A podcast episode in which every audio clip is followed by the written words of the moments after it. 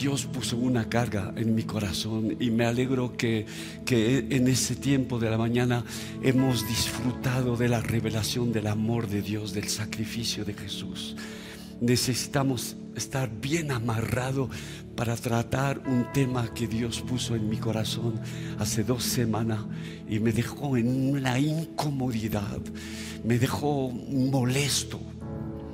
Y, y sentí claramente, no puedo decir que Dios me dijo, y Vicente, me gusta. No, no, no, no, no, sentí solamente una carga para compartirte una cosita, una cosita que Jesús compartió. Es bien pesado, así que no me voy a alargar, pero es un tema difícil. Voy a compartir contigo, ay,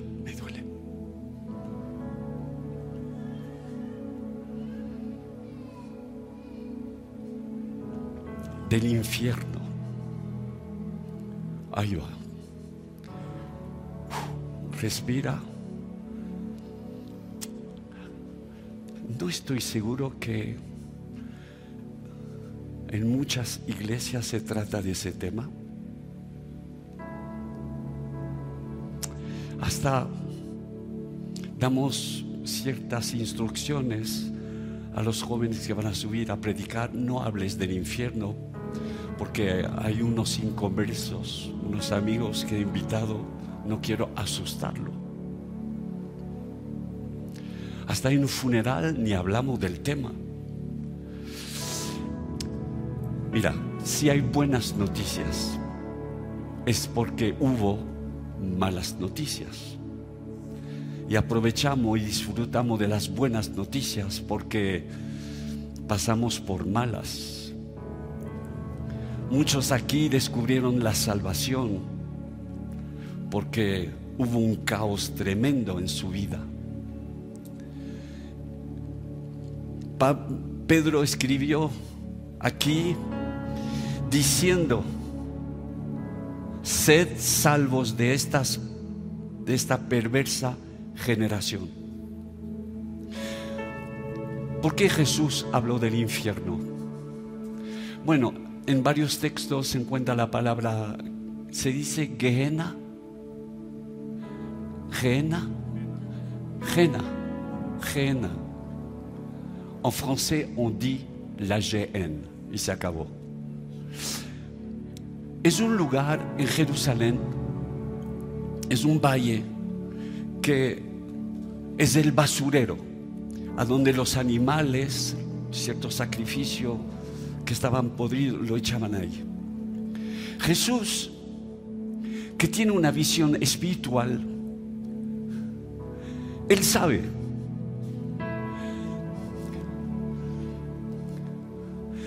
La finalidad de una vida, las consecuencias de malas decisiones. Él conoce.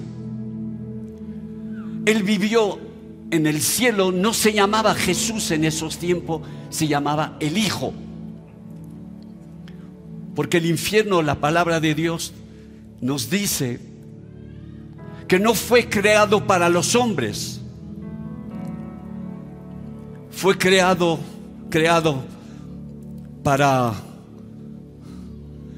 el diablo y sus ángeles. Juicio, juicio enorme. Y no creo que un día tú te sentaste para estudiar un tema tan pesado. Se habla de muchas cosas y necesitamos hablar y tener una visión clara de quién es Jesús, quién es Dios, sus atributos. Necesitamos entender claramente lo que es la palabra de Dios. Necesitamos tener una visión clara de lo que soy en Cristo. Abro una paréntesis. Génesis capítulo 12. Sal de tu tierra y de tu parentela, dijo Dios a Abraham. Dos palabras rara, hebrea. Lej leja. Intraducible. ¿Por qué? Porque no solamente se trata de salir para cumplir el propósito que Dios tiene para nuestra vida. Pero Lech Lecha se encuentra tres veces en el Antiguo Testamento. Uno en Génesis y dos en Cantares. ¿Sabe lo que quiere decir? Vas hacia ti mismo. Porque descubriendo a Dios te vas a descubrir. Tener una visión clara de quién es Dios, de su palabra, del propósito que tiene. Descubrir una visión clara, lo que tú es. Yo necesité años antes de descubrir quién soy, mis fuerzas, aleluya, mis debilidades. Necesito descubrir, descubrir quién es Satanás. Pero necesito descubrir también el futuro, mis recompensas, el infierno. No olvides cuando morirás. No aparecer como un humo. No, no, no, no. La palabra de Dios me habla de resurrección. Jesús resucitó no como humo. Los discípulos estaban asustados. Y Jesús, para calmarlo, dijo, dame de comer. ¿No tenéis pozole? Dijo, no. No saben lo que, pero tenemos pecado y miel. Dijo, voy a comer. Y todo el mundo miraron a Jesús algo dijo, no es humo. Mira, está comiendo. Y se comió. Ese cuerpo increíble que comió pescado con miel. Qué raro, pero bueno, yo no me voy a meter en los gustos de Jesús. Y después se fue. Y no pasó por la puerta, pasó por, el muro. No sé si el pez se quedó en el muro. Habló de, eso. Y habló de infierno. Ven conmigo en Mateo, Mateo capítulo, capítulo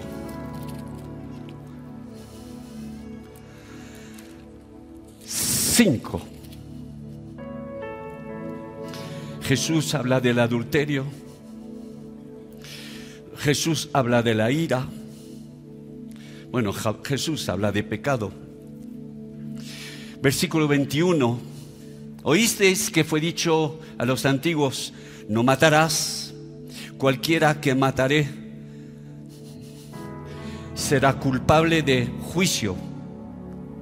Pero yo os digo que cualquiera se enoje contra su hermano será culpable de juicio. Matar, mal. Enojo, mal, mal. ¿Cuál es, cuál es la sentencia? Cualquiera que diga necio. Yo escuché aquí en México unas palabrotas peores que necio no la voy a decir, pero ya he pecado, porque la pensé. A su hermano será culpable ante el concilio y cualquiera que le diga, ahí viene, ahí viene, ahí viene, fatuo. ¿Cuándo fue la última vez cuando dijiste a alguien, fatuo? Yo escuché peor que eso.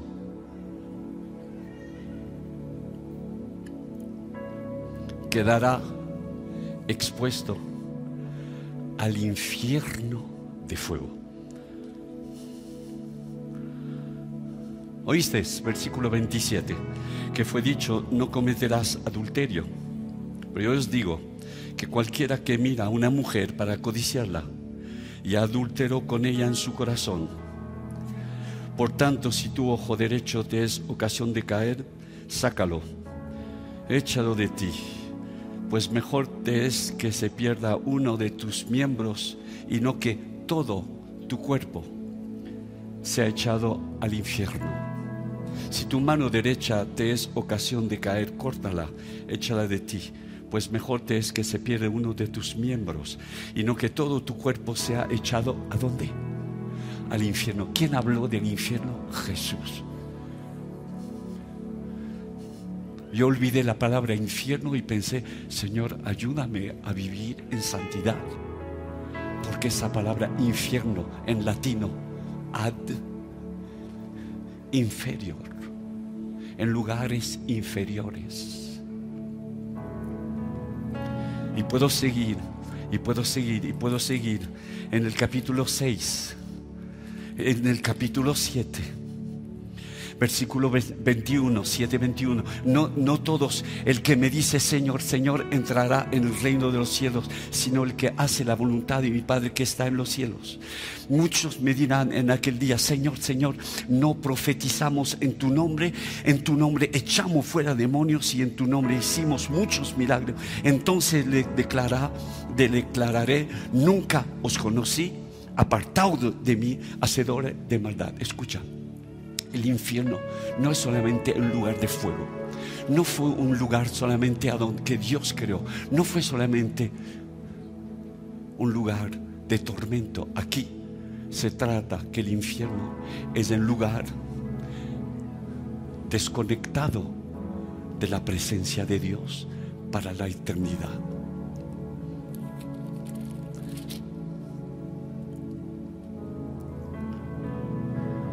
Ven conmigo y termino con Lucas capítulo 16.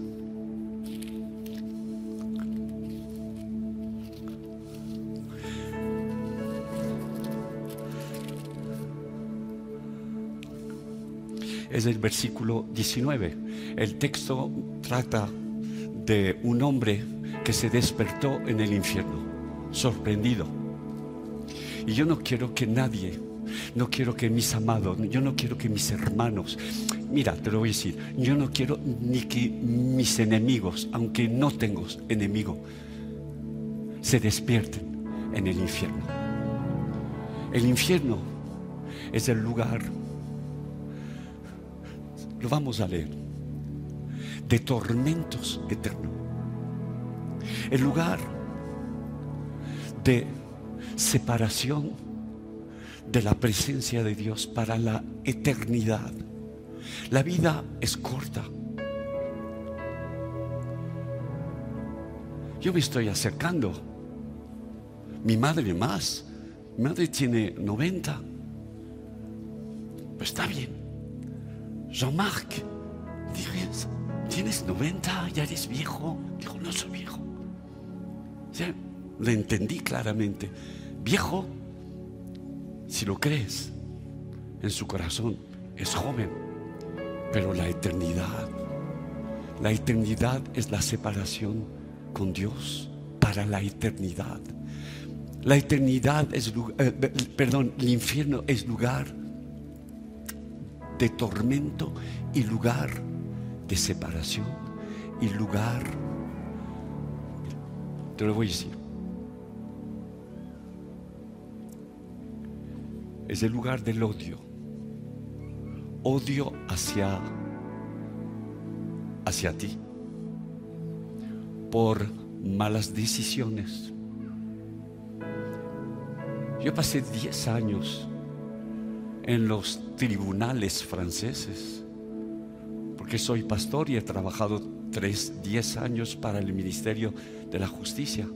Los culpables, esos hombres rudos, cuando reciben la sentencia, yo la he visto llorar, temblar.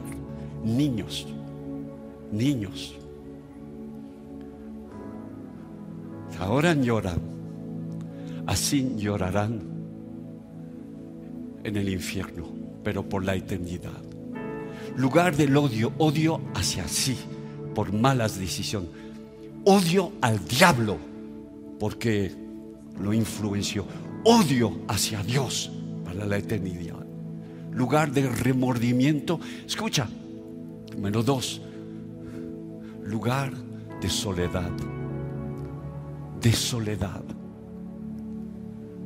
Uno de mis temores cuando no era cristiano, la separación de mis padres. Que mis padres se vayan en, en esa dirección que me dejen solo. Lugar de soledad, pero soledad para la eternidad. No solamente lugar de soledad, pero de dolor, de todos los dolores y de gritos. Escuchando los gritos que surgían del infierno, un amigo me dijo, cosas extrañas, no escuché gritos de niños. No escuché gritos de los niños. No había niños en el infierno.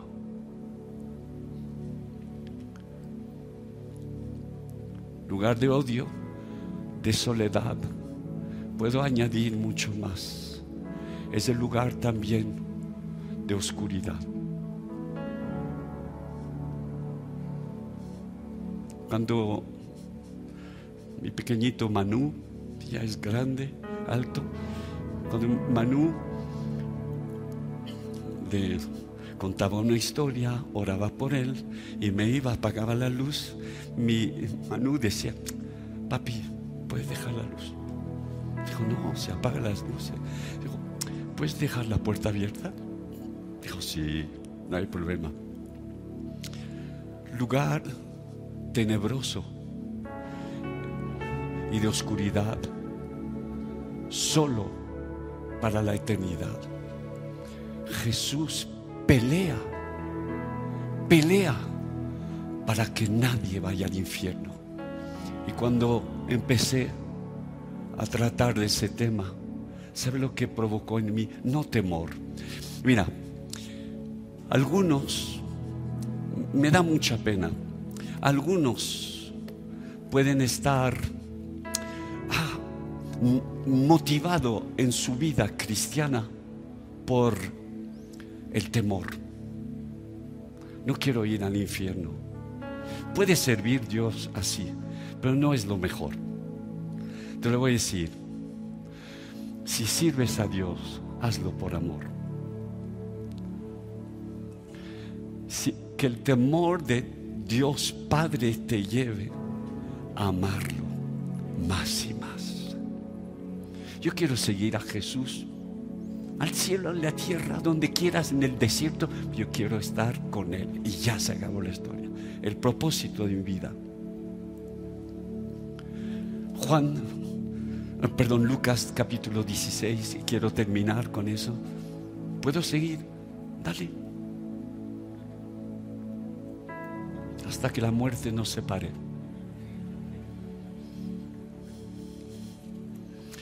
Lucas 16.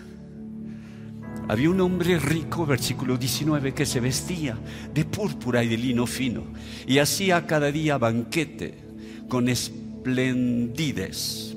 Había también, ahí necesito hacer cuidado, un mendigo llamado Lázaro, que estaba echado en la puerta de aquel lleno de llagas, y ansiaba saciarse de las migajas que caían de la mesa del rico, y aún los perros venían y le lamían las llagas. Aconteció que murió el mendigo y fue llevado por los ángeles al seno de Abraham. Y murió también el rico y fue sepultado.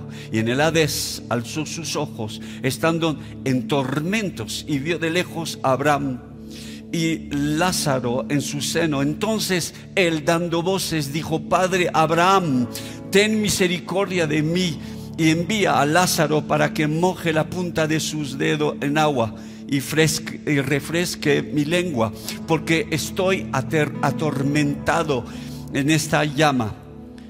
Pero Abraham le dijo, hijo, acuérdate que recibiste tus bienes en tu vida y Lázaro también males, pero ahora es, te es consolado aquí y tú atormentado.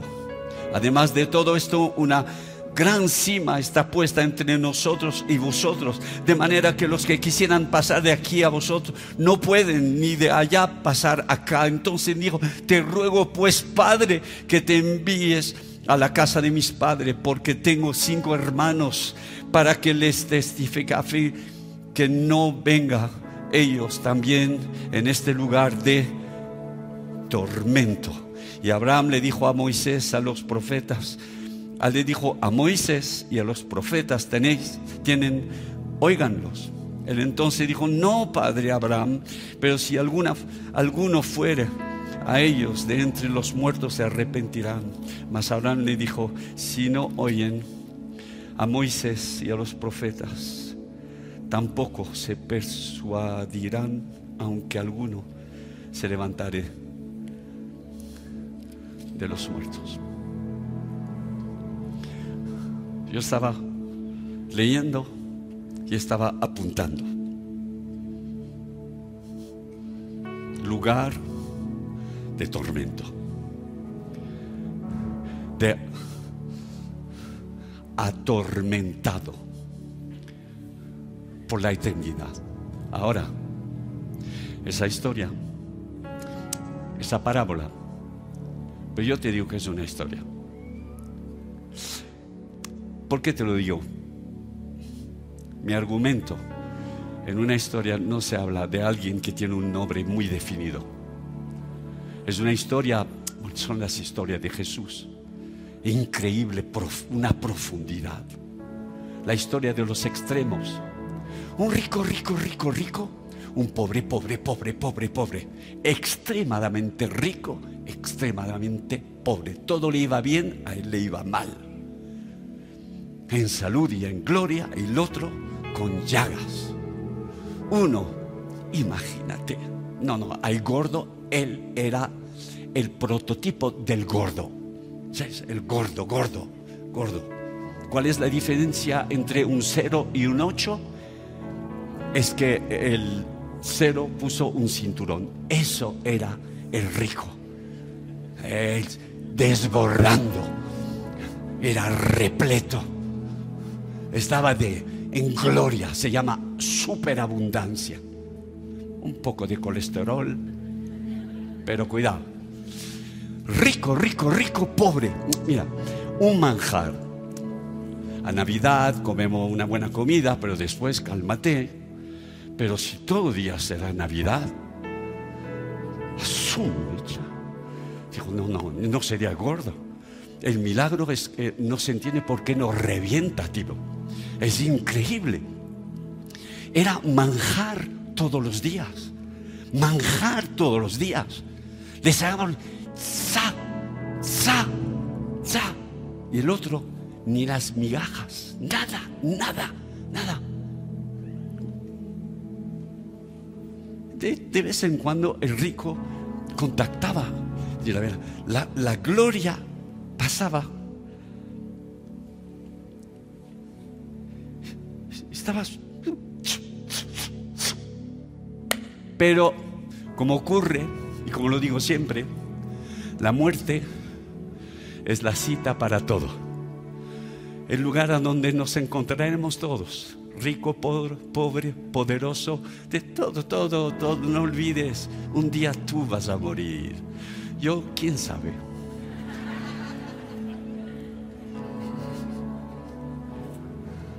Y en ese lugar, mira, la misma historia, extrema. Uno en un dolor extremo. El extremo, la extrema gloria acabó en el horror extremo. Y la pobreza extrema acabó en el seno de Abraham, que olfateaba a fragancia de la cruz de Jesús.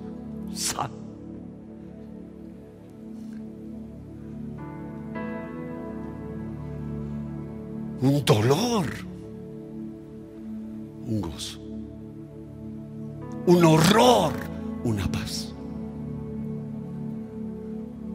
Sufriendo, con sed, quería una gota, una gota.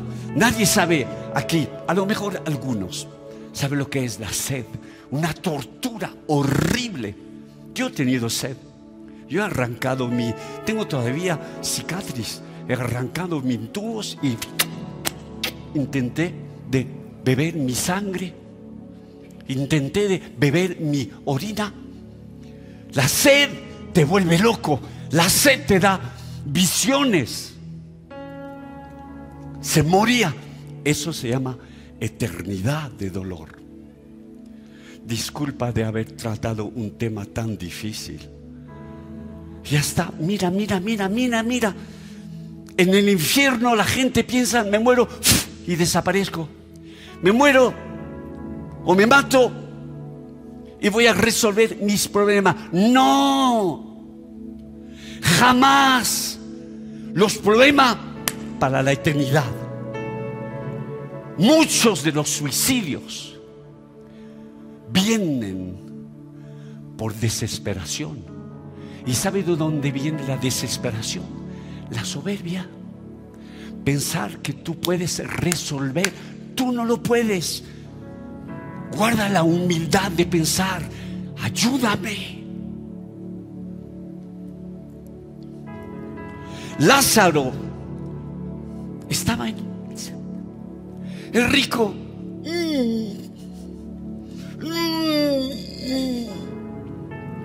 Pues sabes qué? No perdió su carácter. Daban orden.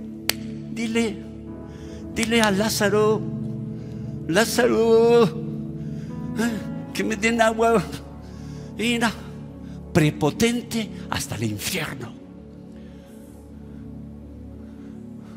Hay algunos que creen a la metempsicose, a la reencarnación. Rata ponzoñosa te reencarnará en burro con alas. Jesús dice, no es verdad, es una mentira porque la palabra de Dios dice, vive una vez y después viene el juicio hebreo. Dale. Y Abraham dijo, no, mi Lázaro no puede. Hay una separación. No puede. Hasta le gustaría, pero no puede. Es el lugar a donde te metiste y para la eternidad. Sabiendo eso, le sacó no solamente el prepotente, pero el negociador. Pues puedes enviar unos ángeles, alguien, una revelación, una visión. Sería muy bien que Lázaro regrese y que se ve llama de fuego. Fu, fu. Nos gustaría, nos, nos gustaría un milagrito, un milagrazo, para que crean. No tienes la palabra de Dios, créela. Eso es la clave, es la llave. Créela. ¿Sabe por qué estoy aquí? Porque soy salvo. Aunque a veces Maguiris me dice, ¿estás salvo? Digo, sí, mi amor, no me ponga a dudar. ¿Sabes por qué? Porque cuando escuché el Señor, dijo, ¿quieres? necesité hacer un paso de fe. No puedo sin un paso de fe. ¿Y sabes lo que es un paso de fe? Es humildad. ¿Qué van a decir de mí? Pero ¿qué te importa? Cada cual piensa lo suyo. No, me van a mirar. Se mira a sí mismo. Son unas bolas de egoísta. Cada cual su rollo cuando me avancé y otro se avanzó, dijo, ay, tú el egoísta. Y él dijo, yo pensaba que eras tú. No vivo, termino. Ya lo dije, ¿no? Dije esa palabra para terminar. Es aquí que descubrí esa mentira. Esos, esos predicadores que dicen, y para terminar y te chutan 20 minutos, dijo, hasta, dijo, Mira, quiero terminar.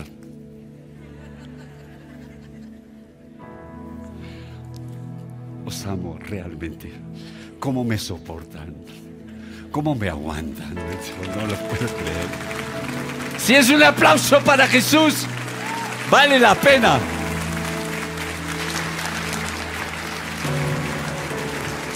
Ahora está subiendo la artillería ucraniana. Ah, mira, mira, mira, mira. Queremos orar por ti, toda la iglesia. Pero me gustaría decir, ¿sabe lo que determina mi vida? Es su amor, no es el temor. Es, oye, por favor. De hecho, me parece que la semana pasada el, Sergio no está ahí. Es una canalla te lo digo. Yo te digo, es una canalla ungida. No, no, no se dice canalla, es que suena bien. Es como, suena, es malísimo, suena cacahuate. Yo, no, no, no, no. Ese, ese, qué unción, ¿eh? Bueno, a mí no, no me, pero, pero es bien, es bien. ven por aquí que te vean. Ven, ven por aquí que te vean, porque a las frutas, ¿qué? de Sergio. Oye, cuando compartió del amor de Dios, increíble, y del amor...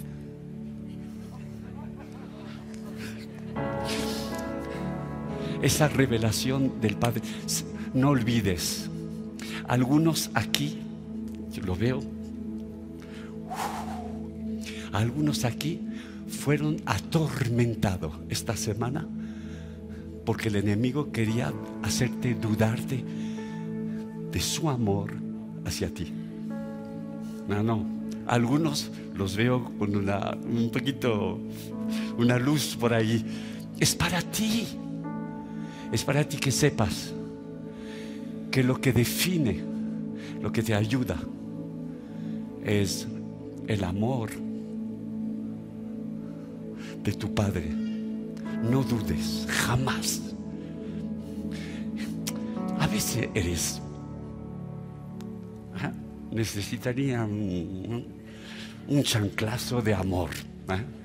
¿Eh? Con lazos de amor, no, no, no, con guarache de amor. Pero sabes qué?